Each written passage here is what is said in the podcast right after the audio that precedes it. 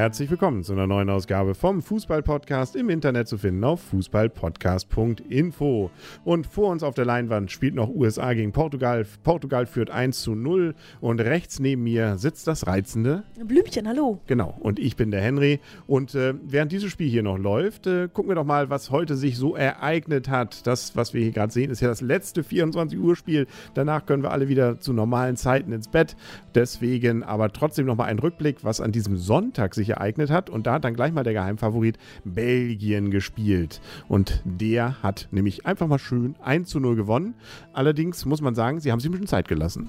Sie haben sich Zeit gelassen und sie haben wieder Sparfußball gespielt. Sie haben gesagt, okay, es reicht ja, wenn wir 10 Minuten aufdrehen. Und das habe ich mir auch mir gedacht, weil das war ja im anderen Spiel nicht wesentlich anders. Ich habe mich einfach mal versucht, Schlafdefizit nachzuholen, habe mich eine Stunde lang ins Bett gepackt.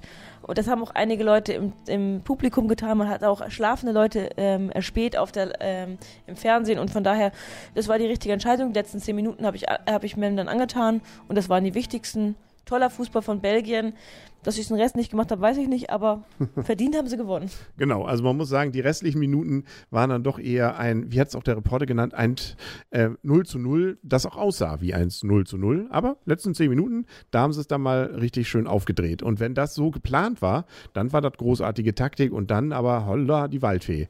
Äh, wenn es nicht so geplant war, naja, gut, dann muss man mal gucken, wie es denn sonst so weitergeht. Und dann gab es noch ein zweites Spiel in dieser Gruppe.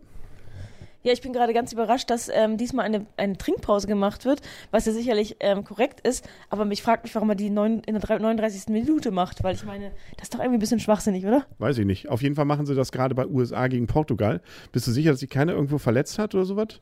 Ähm, weil bei Jones da doch, glaube ich, auch gerade irgendwas am Fuß war. Also, nee, vielleicht ist es doch die Trinkpause. Naja, Gott, nö. Ja, muss nicht alles logisch sein, ne? Also, und dann zweites Spiel noch? Erstaunlich, erstaunlich. Also ein extrem torreiches Spiel, wie ja so und so einige, äh, es ist eine sehr torreiche WM. Algerien gewinnt als Geheim-Geheimfavorit mit 4 zu 2 gegen Russland. Ja, erstaunlich. Falsch. Falsch. Aber ich meine, man merkt, es, wenn es später wird, dann verspricht man sich auch mal gerne und du merkst es noch nicht mal. Algerien gewinnt zwar mit 4 zu 2, aber gegen Südkorea. Ja, siehst du, muss man aber auch genauer hingucken. Ne? Ähm, genau, wir sind nämlich sozusagen schon wieder einen Spieltag weiter, was du da gerade sehen wolltest. Genau, also Algeriens 4-2. Ähm, und was sind das, bedeutet das jetzt für die Konstellation der Gruppe H wie Heinrich? Du solltest aber nicht erzählen, dass wir die, ähm, die Ergebnisse ja schon kennen. Jetzt haben wir das ja schon vorweggenommen, wie Algerien gegen Russland ausgeht. Ja, genau, vergessen Sie es wieder. Also, wie ist die Konstellation in Gruppe H? Ähm, Belgien ist durch. Sie sind noch nicht als Gruppenerster sich bestätigt, aber ähm, sie können sich gegen ähm, Südkorea eine Niederlage erlauben und sind trotzdem im Achtelfinale, wo sie dann auf die Gruppe G treffen. Ähm, Im Spiel Algerien gegen Russland wird der zweite ähm, ausgespielt. Ganz theoretische Chancen hat Südkorea noch. Südkorea kann, wenn sie gegen Belgien gewinnen, müssen allerdings auch hoch gewinnen, sich noch ähm, qualifizieren aber nur dann, wenn Russland ähm, gegen Algerien gewinnt. Beziehungsweise ein Punkt, doch.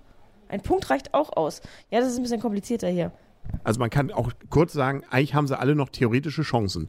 So kann man es doch zusammenfassen. Außer dass Belgien schon durch ist. Richtig, richtig. Genau. So fassen wir es mal zusammen. Ja. Genau. Alles andere müssen wir dann nächste Woche nochmal besprechen. Ansonsten morgen ja jetzt äh, alle Spiele nochmal der Gruppe A und B äh, parallel teilweise. Also Gruppe A spielt erstmal äh, schon mal erst schon mal um 22 Uhr. Vorher schon Gruppe B. Ja, diese Logik muss ich nicht verstehen, ist aber so. Also und bei Gruppe B, die um 18 Uhr spielen, ist ja eigentlich schon sehr viel klar. Da weiß man auf jeden Fall, dass Niederlande und Chile weiter sind. Die spielen dann aber unter sich nochmal den Tabellenersten aus. Und man weiß auch, dass Australien und Spanien keine Chance mehr haben. Da wird es nochmal spannend, ob Spanien sich den zumindest ansatzweise noch motivieren kann, gegen die Australier sich jetzt zumindest nicht völlig planabel zu verabschieden.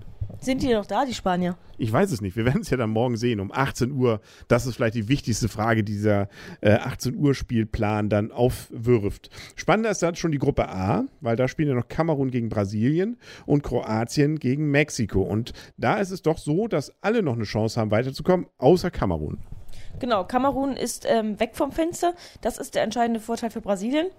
Ähm, Kamerun hat schlecht gespielt, die ganze WM schon, also die zwei Spiele, die sie hatten. Ähm, ich glaube nicht, dass sie jetzt gegen Brasilien was reißen werden. Brasilien darf sich aber nicht so sicher sein. Brasilien kann noch rausfliegen. Also sie müssen mindestens einen Punkt holen. ähm, damit sie es schaffen. Aber ich denke schon, dass das, dass das drin sein sollte. Also Brasilien so gut wie durch, ähm, weil Kamerun diese Saison, äh, diese Saison genau, dieses, äh, diese WM nichts gebracht hat. Ähm, Mexiko gegen Kroatien ist dann das Endspiel der Gruppe. Wenn Kroatien das Spiel gewinnt, ähm, sind sie durch.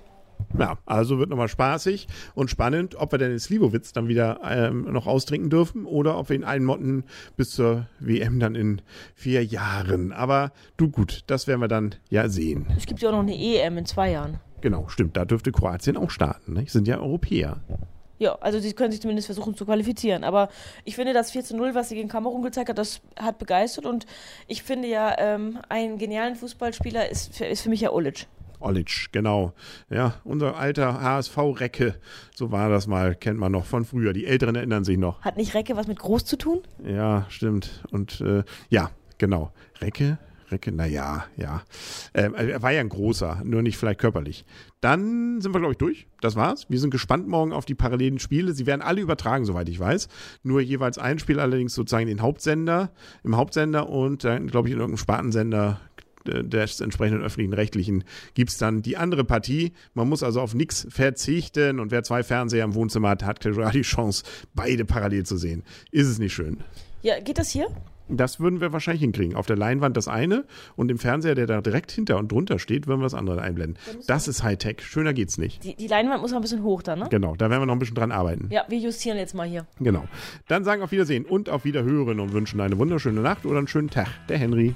Und das Blümchen. Gute Nacht. Gute Nacht.